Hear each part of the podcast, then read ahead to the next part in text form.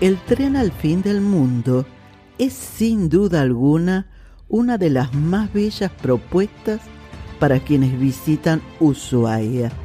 El recorrido de dos horas se hace por bosques vírgenes, ríos de aguas cristalinas y ruinas indígenas. Inicia su recorrido desde lo que era el terraplén presidiario, hoy estación del fin del mundo para luego ir bordeando el río Ajej, conocido popularmente como río Pipo.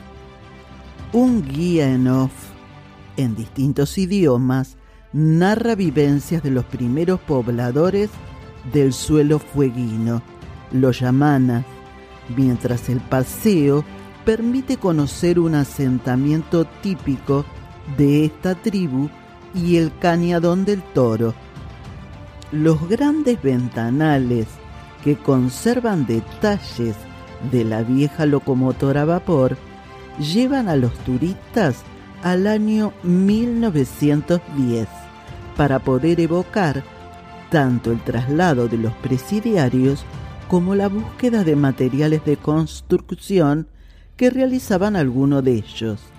La estación La Macarena, de interés histórico, es una de las paradas obligadas del recorrido.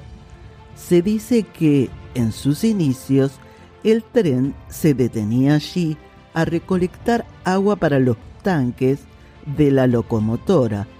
Hoy se detiene para que los visitantes desde el mirador puedan tomar las mejores fotos del paisaje y conocer la cascada La Macarena, formada por el deshielo que nace de la cadena montañosa Le Martial. Luego de esta visita que dura alrededor de 20 minutos, los guardas con su silbato invitan a los visitantes a abordar el tren nuevamente y así finalizar el recorrido en el Parque Nacional Tierra del Fuego.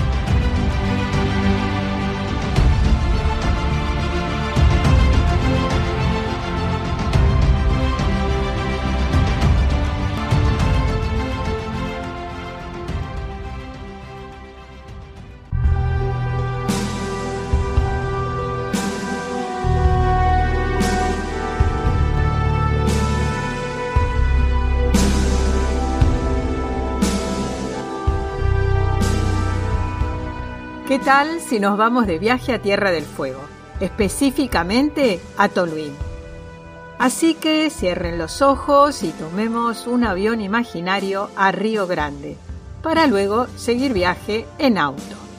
En el camino, el bosque empieza a aparecer de a poco. La meseta se va transformando en montaña y allí, en mitad de este camino, está Toluín, que significa corazón en lengua Shelkman. Fue fundado el 9 de octubre de 1972 mediante Ley Territorial número 31. Está situado en la cabecera del lago Fañano. Sin duda, este pueblito encantador a mitad de camino entre Río Grande y Ushuaia nos ofrecerá todas las comodidades y unas magníficas excursiones. Desde Toluín iremos a tres hermosos lagos. El primero es el Fañano, ubicado en las proximidades de la localidad. El segundo es el espejo de agua Yeguín, que se encuentra dentro de la Reserva Provincial Corazón de la Isla, a 60 kilómetros del poblado. Y el tercero es el lago Escondido, que está enclavado en la cordillera y al pie del Paso Garibaldi. Los tres de gran belleza, aptos para realizar caminatas en las que podremos apreciar atrapantes paisajes del fin del mundo, rodeados de bosques de lengas o disfrutar de una espectacular vista del abrupto cambio que se produce entre las pronunciadas planicies y la montaña cerca del lago Shewin. Ahora subiremos a una mountain bike para ir por los distintos senderos entre 4 y 6 kilómetros Atravesaremos chorrillos y castoreras veremos turberas para terminar a orillas de la laguna de aguas blancas. Y por último, realizaremos avistaje de cóndores desde el Cerro Genolch, dentro de la Reserva Provincial Corazón de la isla. Allí divisaremos enormes cantidades de cóndores gracias a la existencia de un cebadero en la cima, que hace que estas aves lo frecuenten. Podemos llegar a la cumbre en vehículos 4x4, por trekking o cabalgando. Así que la diversión y la aventura no faltarán. Hoy el viaje fue imaginario, pero ustedes pueden hacerlo realidad en sus próximas vacaciones.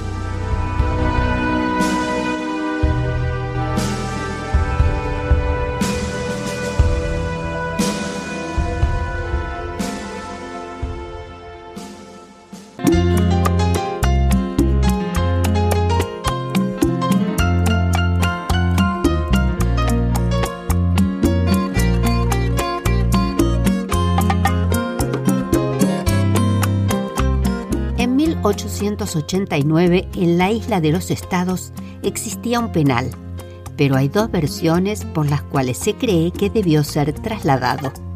Por un lado, las extremas condiciones climáticas y por el otro, como estrategia política, por la falta de argentinos en la zona y su proximidad con Chile.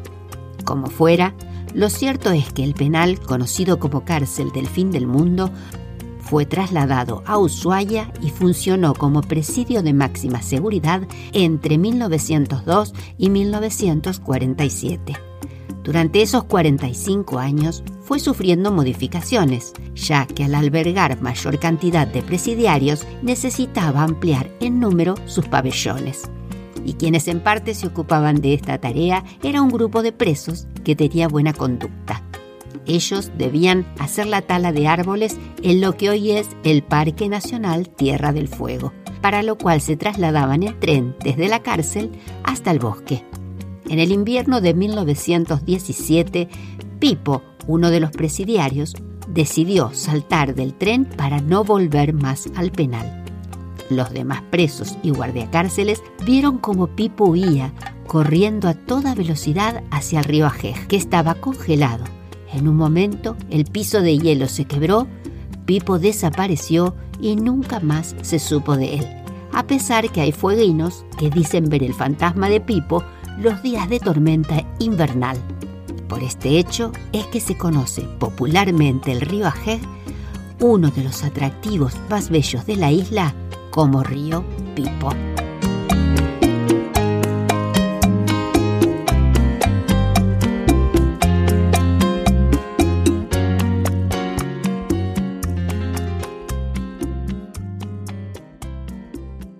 Te esperamos la próxima semana en un nuevo episodio de Argentina, un recorrido por sus historias.